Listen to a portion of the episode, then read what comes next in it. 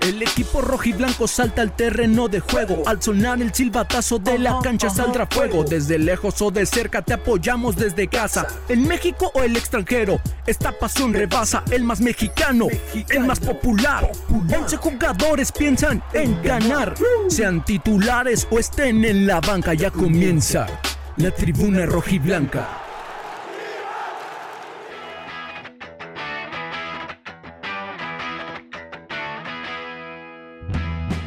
¿Cómo están, chivermanos, aficionados rojiblancos, tribuneros? Los saludo, soy Fernando Íñiguez con una edición más del programa de la Tribuna Rojiblanca, este podcast que es para analizar los partidos del Club Deportivo Guadalajara. Estamos contentos por lo que se vivió el día de ayer en la cancha del Estadio Akron, el partido correspondiente a la jornada número 8 del Guardianes 2021. Con este partido se cerraba la fecha número 8 y sí, Guadalajara logra por fin ganar en casa, sumar de a 3 en la cancha del Estadio Akron. Son buenas noticias debido a que se viene una semana de 6 puntos, que si sumamos estos 3 que se consiguieron en contra de Pumas, serían 9 unidades en una semana, lo que sería vital e importantísimo para llegar de la mejor manera al partido de partidos, al clásico de clásicos, al Guadalajara en contra del América.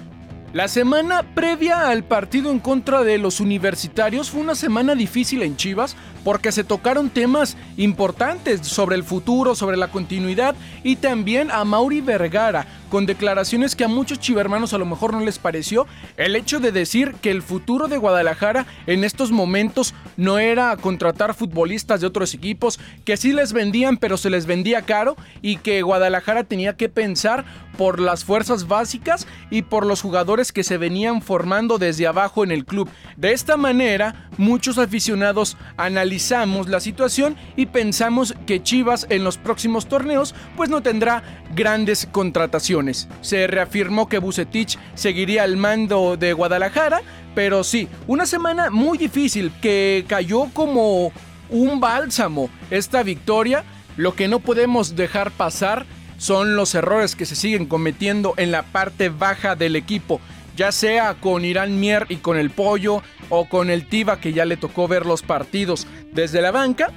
Y en este partido, segundo partido consecutivo, que el líder en defensa en los últimos torneos, Irán Ricardo Mier, comete un error. Errores que se ven reflejados directamente en el marcador y que Guadalajara debe de cuidar, porque contra equipos que tienen un poco más de contundencia frente al arco, pues serán goles que van a terminar eh, marcando una diferencia al terminar los partidos. Vámonos rápido con lo que pasó el día de ayer en la cancha del Estadio Akron. Se cerraba la jornada número 8 del Guardianes 2021.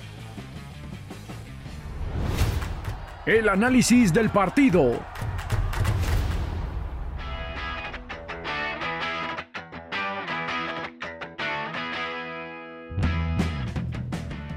dos de los equipos que generaban de las mayores expectativas al comienzo del torneo. Recordemos que los universitarios venían de ser subcampeones del Guardianes 2020 y que Chivas pues no tuvo una participación destacada, pero sí eh, eliminó al América en los cuartos de final. En las semifinales, pues ya sabemos cómo le fue contra León, que posteriormente se convierte en el campeón del torneo pasado pero que para este torneo ambas escuadras generaban ciertas expectativas a favor de los equipos. Sabemos la realidad que viven unos con otros y era un partido indispensable para saber si los dirigidos por Lilini o por Víctor Manuel Bucetich tomarían un rumbo diferente en este torneo. Afortunadamente para Guadalajara se logra esta victoria, sufrida en momentos, pero también muy bien trabajada especialmente en el primer tiempo. La segunda mitad fue totalmente diferente, como que Guadalajara le falta un poco más de intensidad después de conseguir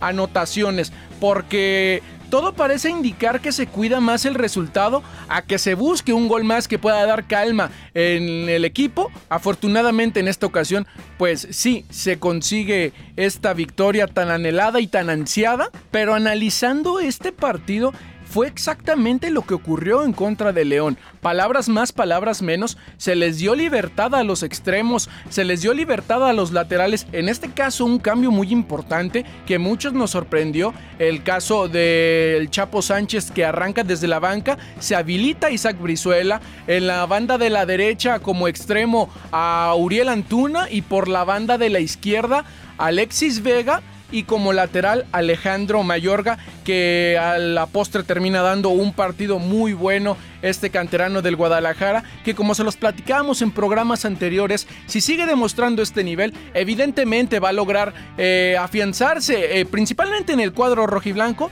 y por qué no pensar que puede ser uno de los llamados para la selección del Mundial 2022 en Qatar y los errores que ya les comentaba al inicio del programa. Es preocupante, ¿por qué no decirlo? Es muy preocupante ver que Guadalajara está dentro de las peores defensivas del torneo, diferencia abismal en comparación del torneo pasado, donde Chivas era de las defensas más sólidas que se lograron afianzar con Irán Mier y con el Tiva Sepúlveda. Que después de estos errores que comente Irán Mier, estoy casi, casi seguro que Bucetich, como lo ha hecho con diferentes jugadores en la zona baja, va a terminar cambiando a Irán Mier y le va a dar oportunidad para que puedan jugar el Pollo Briseño y el Tiva Sepúlveda. Que ojo, Mier sale lesionado al iniciar el segundo tiempo. Entonces por ahí tenemos que ver también la evolución que pueda tener esta lesión o la gravedad, que al parecer no creo que sea de, muy alto grado, pero también hay que ver cómo puede plantear los partidos ya desde el aparato defensivo, porque es en donde Guadalajara sufre la inoperancia en ocasiones que se genera en Chivas,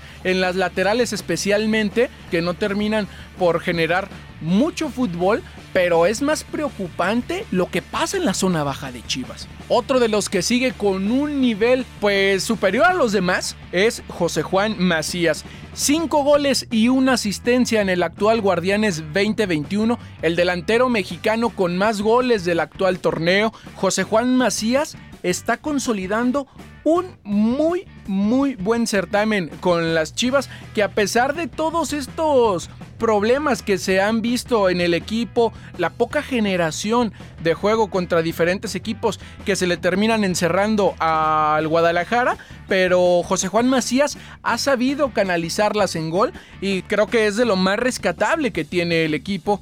Si nos vamos a las estadísticas, a los números del partido, podemos ver que Guadalajara también fue superior, no solamente en el marcador, sino también en lo que aconteció dentro de la cancha. 15 remates a favor de Guadalajara, solamente 7 de los Pumas, 13 remates al arco para cada equipo. 53% de posesión para Guadalajara, 47 para los de la universidad. Número de pases para Chivas 340, 309 en la universidad 74% de precisión en los pases en Chivas, 72% para los Pumas. En las faltas también otro rango que estuvo equilibrado, 18 para Guadalajara, 16 en los universitarios. Tarjetas amarillas, 1 para Chivas, 2 para los auriazules, tarjetas rojas ninguno para nadie, posiciones adelantadas, 2 para Chivas únicamente y tiros de esquina 6 y 3 para los universitarios. Es uno de los puntos que Guadalajara también debe de trabajar, porque en las pelotas a balón parado, Chivas sufre, no hay alguien que pueda despejar la pelota. En los partidos pasados, Irán Mier y el Tiva Sepúlveda o el Pollo Briseño han sufrido mucho en las marcas a balón parado. Aquí creo que Raúl Gudiño debería de tener un poco más de peso porque ya conocemos el alcance que puede tener. Es un portero de 2 metros que si le aumentamos el salto y la extensión de brazos puede llegar a pasar los 3 metros y medio de alcance. Entonces creo que si los defensas no pueden darle solvencia a este tipo de jugadas, debe de aparecer aquí la figura de Raúl Gudiño y empezar a darle más solvencia a este tipo de jugadas. En términos generales, creo que es un buen partido.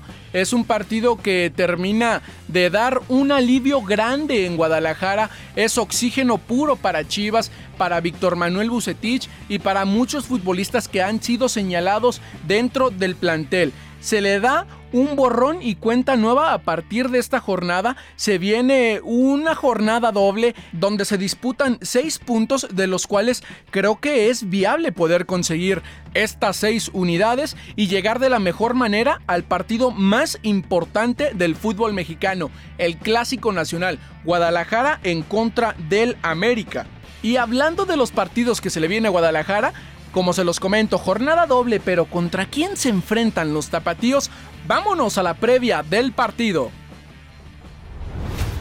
La previa del partido.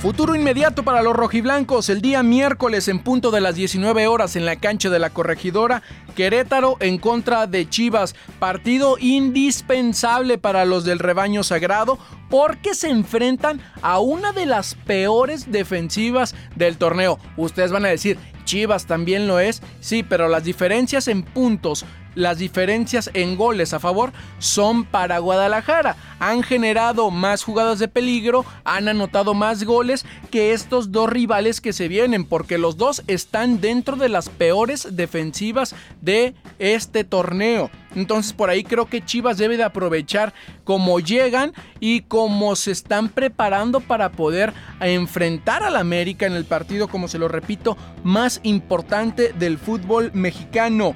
La jornada número 10, sábado, en punto de las 21 horas, en la cancha del estadio El Kraken en Mazatlán. La primera visita de Guadalajara con aficionados en Mazatlán. Seguramente allá habrá muchos chivermano que están deseosos de ver al equipo y también creo que es un partido en donde Chivas puede sacar ventaja y llegar de la mejor manera el próximo domingo 14 de marzo para enfrentar al América ahora sí en la cancha del Estadio Akron. Y con esto, señores, me despido de ustedes, no sin antes recordarles que nos sigan en todas nuestras páginas sociales, en todas nuestras redes sociales, Facebook e Instagram. En Facebook, gracias a ustedes, ya somos más de 2000 me gusta en la página. Le han dado mucho apoyo, le han dado mucho cariño a la página. Espero que sigan de la siguiente manera, siempre que vean una publicación de la Tribuna Rojiblanca, compártanla, denle like, coméntenos, porque para nosotros es fundamental saber qué es lo que piensa el aficionado del rebaño, es lo más importante para mí, porque a final de cuentas es la voz de la afición la que se debe de hacer valer dentro de cualquier equipo lo que el aficionado siente, lo que el aficionado cree, siempre se debe de respetar y siempre será bienvenido en programas como estos, señores. Les recuerdo, síganos en nuestras redes sociales y estén al pendiente de todo lo que acontece dentro del equipo más querido, dentro del equipo más popular, dentro del rebaño sagrado de las Chivas Rayadas del Guadalajara. Señores, me despido de ustedes deseándoles que tengan un excelente inicio de semana. Cuídense mucho porque estamos ya a nada de regresar a los estadios aquí en Jalisco, porque ojo, ya se está empezando a rumorar, les comento, que el próximo 14 de marzo puede, puede que el Guadalajara pueda tener acceso a los aficionados en el Estadio Akron para ver nuevamente un Chivas contra América. Recordemos que en el torneo pasado fue justamente este partido de los cuartos de final en donde se comenzó a medir cómo se iba a trabajar esta parte de la nueva normalidad, todos los requerimientos dentro del estadio, la sanitización y también el comportamiento que debería de tener el aficionado dentro del estadio. Así que son buenas noticias. Probablemente, señores, podamos regresar este próximo 14 de marzo a la cancha del Estadio Akron para ver uno de los partidos que más mueve a todo el aficionado dentro de la República Mexicana y también fuera de el clásico nacional Guadalajara en contra de América. Así que señores, hay que seguir cuidándonos, hay que seguir protegiéndonos y también preocupándonos por los demás de nuestra familia. Les mando un abrazo, les deseo el mejor inicio de semana. Mucho éxito en todo lo que hagan, me despido de ustedes. Ya saben, soy Fernando Iñiguez. Nos escuchamos el próximo jueves para esperar analizar una nueva victoria más del equipo más mexicano de las Chivas Rayadas del Guadalajara, señores. Que tengan un excelente día.